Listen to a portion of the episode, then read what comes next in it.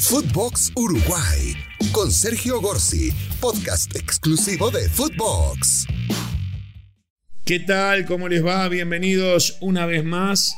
Abrimos nuestro micrófono celeste para Footbox Uruguay y conectarnos con todos los uruguayos que estén por el mundo y también todos aquellos amantes del fútbol de habla hispana que quieran saber lo que está pasando en la capital de Uruguay y en todo el país y en todo, con todos los uruguayos que estén donde estén por el mundo. Quiero decirles que se viene el verano y eh, se prepara luego de estos dos años de pandemia que fueron largos, duros y difíciles. Eh, Uruguay, el fútbol uruguayo se prepara para recibir seis torneos internacionales en el mes de enero. Entre las, eh, viene a ser la segunda quincena de enero y los primeros días de febrero. La verdad que en tres fines de semana y esas semanas que están entre esos tres fines de semana, son prácticamente 15, 20 días, van a tener lugar en Uruguay distintos campeonatos que les va a permitir a los equipos uruguayos seguro, primero a los aficionados divertirse, y a los equipos uruguayos les va a permitir prepararse, como muchas veces no pasa, para competir sobre todo a nivel internacional. Equipos uruguayos que están clasificados a copas van a poder tener rodaje con algunos partidos internacionales o entre sí y a su vez eh, los aficionados van a poder concurrir a espectáculos deportivos al aire libre en eh, un mes tan lindo como es enero y principio de febrero. Vayamos por parte. Primero, el título sería, en, la, en enero se juegan, el título es este, en enero se juegan tres clásicos. Sí, señor. Nacional y Peñarol. Peñarol y Nacional se van a enfrentar tres veces a lo largo de tres sábados seguidos. O sea, en 14, 15 días van a tener tres clásicos. ¿Cómo? Esto es así. En primer lugar, se va a jugar un torneo amistoso internacional en el cual van a participar entre el 15, sábado 15 y lunes 17 de enero, van a participar Peñarol Nacional y dos equipos extranjeros, el César Vallejo de Perú y Unión de Santa Fe de la República Argentina. Se juega el primer día en el Estadio Centenario el clásico y de preliminar obviamente juegan los dos equipos extranjeros y luego acorde a quienes sean los ganadores eh, Nacional y Peñarol llevan a sus estadios el partido, sea final o por el tercer puesto. Eso va a ser el 15, el sábado 15 de enero y luego el 17 de enero, el lunes. Pero en el medio, el 16 de enero, comienza también otro torneo internacional que se va a jugar en el Estadio Charrúa y allí van a participar dos equipos uruguayos que clasificaron a copas, Cerro Largo y Liverpool a copas internacionales. Pero todavía no está definido quiénes pueden ser sus rivales. Entre los rivales posibles están Cerro Porteño de Paraguay, Gimnasia de Grima de La Plata y Jorge Wilstermann de Bolivia. Esto va a ser siempre en el Estadio Charrúa, domingo 16. Se enfrentan los dos uruguayos y los dos extranjeros y luego el martes 18 de enero se jugará la final. Voy para el tercer campeonato internacional. ¿eh? Todo esto en muy pocos días. Sábado 22 de enero, otra vez clásico. Otro campeonato, en este caso, los rivales de los grandes del fútbol uruguayo van a ser Rosario Central de la República Argentina y también Godoy Cruz de Argentina. La verdad, un campeonato que pinta muy lindo. El sábado 22, por segundo sábado seguido, el, clásico del fútbol uruguayo en el Estadio Centenario. Y eh, obviamente se enfrentan los dos cuadros argentinos. Después cada uno lleva a su estadio eh, la final y el tercer puesto que va a ser el lunes 24 de enero. Seguimos con esa maratón de fútbol internacional.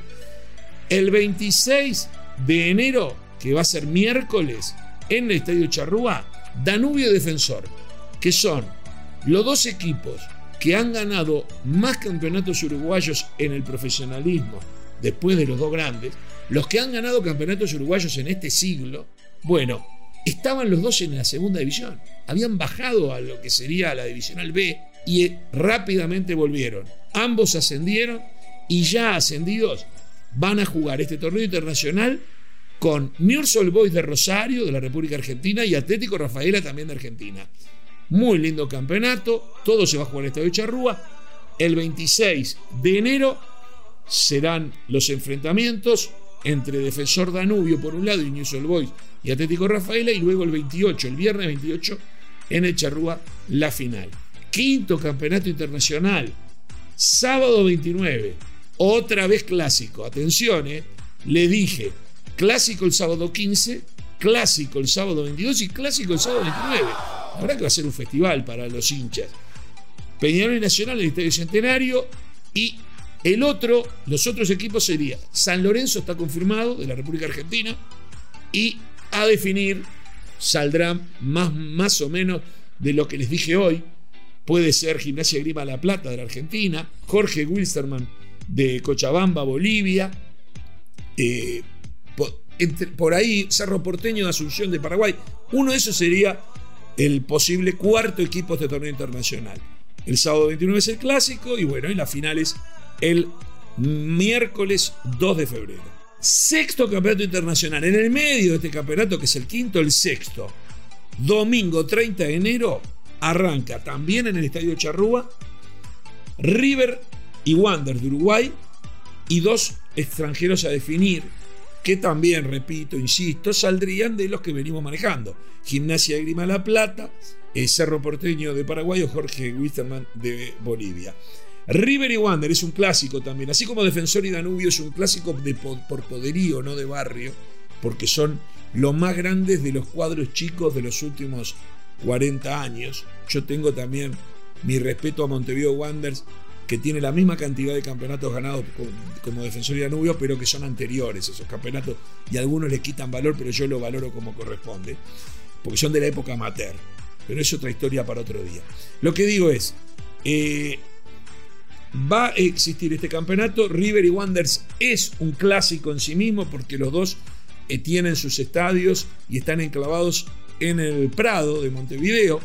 Son casi vecinos, los dos estadios están muy cerquita uno del otro, pero se van a ir a jugar al Estadio Charrúa, que es un estadio neutral. Y allí van a tener dos rivales de los equipos que venimos manejando, Gimnasia Grima La Plata, Jorge Wisterman de Bolivia o Cerro Porteño. Comienza el domingo 30 de enero y termina el jueves 3 de febrero. Por lo tanto, el fútbol uruguayo se apresta a recibir a muchos clubes del exterior, César Vallejos de Perú, Unión de Santa Fe de la República Argentina, Newell's Old y Rosario Central, los dos clásicos rivales de la ciudad de Rosario, Argentina, Atlético Rafaela, San Lorenzo Almagro, nada menos de Buenos Aires, eh, Godoy Cruz, el ex equipo del recordado por siempre en eh, Morro García, que falleciera en esta temporada. Y bueno, los equipos uruguayos que van a tener actividad, en resumen, son los dos grandes que van a jugar tres clásicos y después, participando cada uno de ellos en un campeonato diferente, Cerro Largo, Liverpool, River y Wanderers, todos clasificados para copas internacionales, y el, y el otro equipo, los otros dos equipos no están en copas internacionales porque estaban en la B, pero que van a participar son nada más y nada menos que Danubio Defensor, que de alguna forma eh, hacen sus, sus primeras armas después de haber conseguido el ansiado ascenso eh, al fútbol profesional uruguayo. Señoras y señores, la verdad, una temporada preciosa. Yo he vivido muchos veranos con campeonatos con equipos europeos, equipos argentinos y brasileños de primera línea. Recuerdo que venían equipos de Checoslovaquia, el Spartak eh, de Praga, el Spartak de Moscú, el Dinamo Moscú también. Recuerdo haber visto al Ferencváros de Hungría, venía San Lorenzo, Independiente, Racing, Boca, todos los grandes de Argentina, equipos grandes del Brasil. Eh, había campeonatos realmente espectaculares, hexagonales, que se llamaban Copa Montevideo y que realmente eran un placer durante las noches de calor del mes de enero. Esos campeonatos internacionales se fueron discontinuando, se hizo más difícil la posibilidad de traer equipos obviamente de Europa y también eh, los compromisos internos en el continente. Eh, bueno, venía un equipo brasileño también, ¿no? Vasco da Gama, un montón de cuadros. Pero lo que digo es, eh, temas económicos fueron espaciándolos estos torneos en el tiempo y achicándolos. Y además, Montevideo, que era la gran plaza de Sudamérica en aquel momento, o una de las grandes plazas, había también en Santiago, había Buenos Aires, había Rosario, eh, de la República Argentina, pero era una de las grandes plazas, si no la más grande, eh, era Montevideo, estoy hablando de los años 50 y los años 70 y los años 80. Pero mm, creo que después surgió Mar del Plata, eh, a Mar del Plata se le agregó Mendoza y la llegada de la televisión por cable generó un balance negativo para las posibilidades de Uruguay y generó mucha posibilidad de recaudación y dinero del lado argentino y los campeonatos empezaron a hacer más en esas ciudades, Mar del Plata y Mendoza, donde varias veces fueron equipos uruguayos, incluso logrando títulos importantes.